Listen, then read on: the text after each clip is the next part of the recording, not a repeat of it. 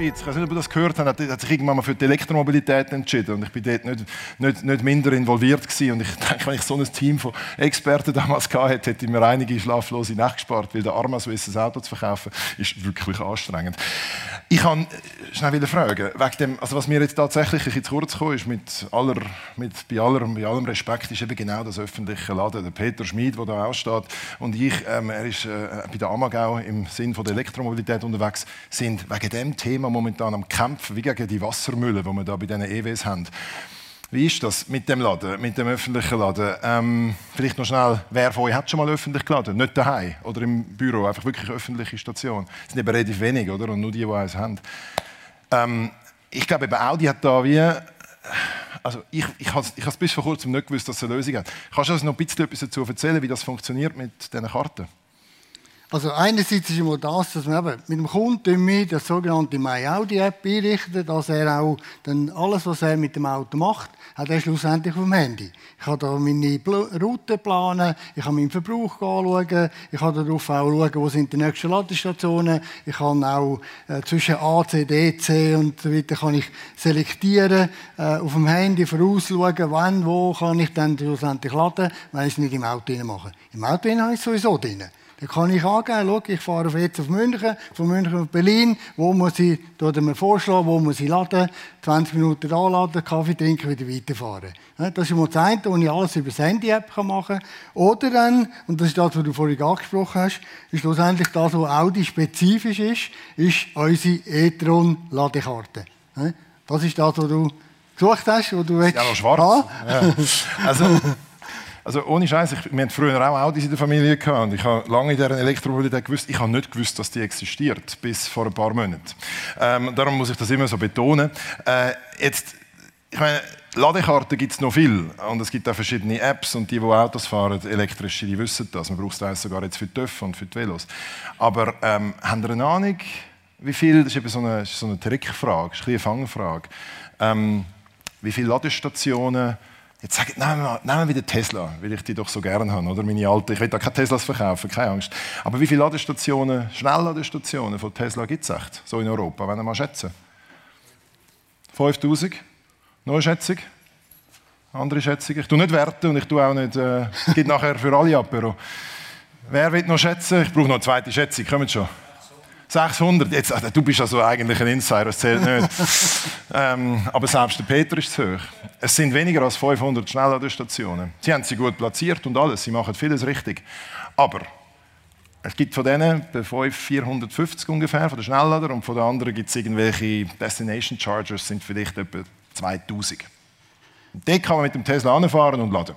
Und nochmal, super, super Geschichte, funktioniert. Aber jetzt ratet mal, wie viele Ladestationen man mit dieser Karte kann brauchen kann. Europaweit, nicht weltweit. Auf Amerika ist es mühsam. Wie viele Ladestationen, Ladepunkte, also wie viele quasi Tankstellenrüssel kann man finden in Europa? 40.000. Weitere Schätzung? Ist jemand mutig und geht drüber oder vielleicht doch ein bisschen weniger? Wie 40 ist schon hure viel, oder? Jetzt, hör mal auf, Peter, du bist, du bist nicht. Nein. Noch jemand, eine Schätzung. Wie viele Ladestationen, Ladepunkte gibt es? Ohne Scheiß, ich finde das faszinierend. Okay. 178.000 Ladepunkte in Europa. Und das geht bis auf Rom, aber man kann tatsächlich nicht ganz auf Puglia, aber Rom funktioniert. Es gibt 178.000 Stationen. Natürlich sind nicht alles Schnellladestationen. Aber wenn man jetzt da zum Beispiel ins Bündnerland fährt, was ich oft mache, gibt es am Heideland eine, im Glanenland wird gerade eine gebaut. A1 in Genf, ich, fahre mit, ich bin vor zwei Tagen in Genf gewesen, bei, so einem, bei so einem Meeting. Ich schaue gar nicht mehr drauf. Ich gebe es mittlerweile gar nicht mehr im Navi. Also ich empfehle das nicht. Das machen nur so Geistesgestörte wie ich. Schau jetzt, und dann passiert noch das. Ähm, äh, macht das nicht. Aber ohne Scheiß, ich fahre auf der A1, auf der A2, auf der A3, auf all den Autobahnen, ohne nachzudenken. In Deutschland, ich gehe auf München, auf Berlin. Es hat an fast jeder Lade, an fast jeder Raststätte hat es mittlerweile mindestens zwei Ladepunkte. Und das ist für mich einer der grössten Mythen, die mir entgegenkommt, wenn die Leute sich für Elektroautos interessieren. Ich komme einmal pro Woche bis zweimal pro Woche von irgendwelchen Kollegen durch, ich will mir ein Elektroauto kaufen, wie geht das? Immer das gleiche Problem. Ich will das wirklich bekämpfen, weil das da ist lösbar mit den Experten. Ich muss ganz ehrlich sein, ich könnte das definitiv nicht alleine, du glaubst auch nicht. Man braucht ein Team von Experten, egal wie viel Erfahrung man hat, um es daheim oder im Büro zu lösen. Man kann es im Büro lösen. Aber am Schluss, wenn es öffentliche Laden nicht geht, dann hat man die letzten 10 Prozent, wo man eben doch noch fahren will. Oder? Und dort kommt man mit dem e-tron mittlerweile auf der App. Ich habe letztens in einem wo ein Jahr schon e-tron hat, habe ich schnell die App gezeigt. Der hat das irgendwie nie richtig gebraucht, hat sich nicht getraut. Südfrankreich, kein Problem, drei Ladepausen und ganz ehrlich, mit zwei Kindern will ich Pause machen. So, das ist mir noch ganz wichtig, weil ähm, kennt ihr den Unterschied zwischen AC und DC laden? Sagt euch das ungefähr etwas? Das ist eben auch oft nicht so bekannt, oder? Und das ist genau das. DC ist unterwegs, Direct Current, Gleichstrom, das schießt man in die Batterie und AC ist das, was wir da besprochen haben, Wechselstrom für daheim und im Büro. Jetzt, können wir natürlich. Ja. schnell, kannst du mir schalten? Ja, was ich in diesen ähm, Verkaufsgesprächen oder Beratungsgesprächen oder Probefahrten, Erlebnisfahrten auch erlebe, sagt jeder, aber du, ähm, da meine Karte, kann ich dann meine Kreditkarte oder Sender nicht, wie früher, reinschieben? Das geht nicht. Also sie müssen irgendeine Karte haben, eine App haben und dann funktioniert Und das funktioniert also wirklich tadellos. Ich habe hier im Obersee-Center vorne geladen. Ich habe im Lidl. Überall kann ich anfahren. Ich kann das App hier freischalten äh, und ich kann laden. Ein anderer Mythos ist auch, noch, äh, ist auch ein Kunde, der hier drinnen ist, hat das erlebt, schnell im Hornbach einkaufen und dann denke ja super, wenn ich rauskomme, nach einer Stunde ist er voll geladen. Dann müsst ihr auch wissen, das sind alles er Erlebnisfahrten. Ihr müsst wissen, wenn ihr an so einen Ort geht, laden ja, die stellen Ihnen den Strom zur Verfügung stellen, super. Aber Sie müssen nicht erwarten, dass dann da irgendwie 150 Kilowatt kommt. Das sind auch Erlebnisse, das sind auch Storys, die wir dann schlussendlich dem Kunden weitergeben können. Sagen, hey, mach es mal. Ja, hast du vielleicht etwa 10, 15 Kilometer, 20 Kilometer bekommen in einer halben Stunde. Ja. Weil das ist begrenzt. Das ist dann auch wieder das Lastmanagement, wo irgend 10, 20 Ladestationen sind. Äh, das müssen sie aber auch wissen, erleben. Äh, hey, ja, ich kann laden, super.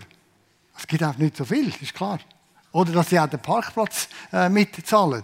Das sehen Sie auch auf den verschiedensten Apps, die wir hier äh, haben. Ähm, müssen Sie vielleicht einmal eine ganz einfache App, ist auch zum Beispiel äh, die TCS-App. Da haben Sie alle Ladestationen von der Gegend drauf und können mal schauen, was die angeben.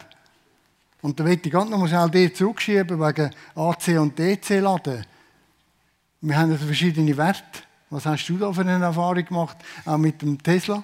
Ähm, das, sind, das sind wichtige Punkte. Das ist ein weiter, jetzt sind wir schon wieder bei den Mythen. Weiterer Mythos, man braucht Reichweite. Man braucht, wenn Kunden können ich kaufe ein Auto, wenn er 800 Kilometer hat. Okay, und warum 800? Ja, das, fühlt sich gut an. Wie oft fahren Sie 800 Kilometer? Die letzten zwei Jahre mal. Die Reichweite ist scheißegal. Sorry auf gut Deutsch.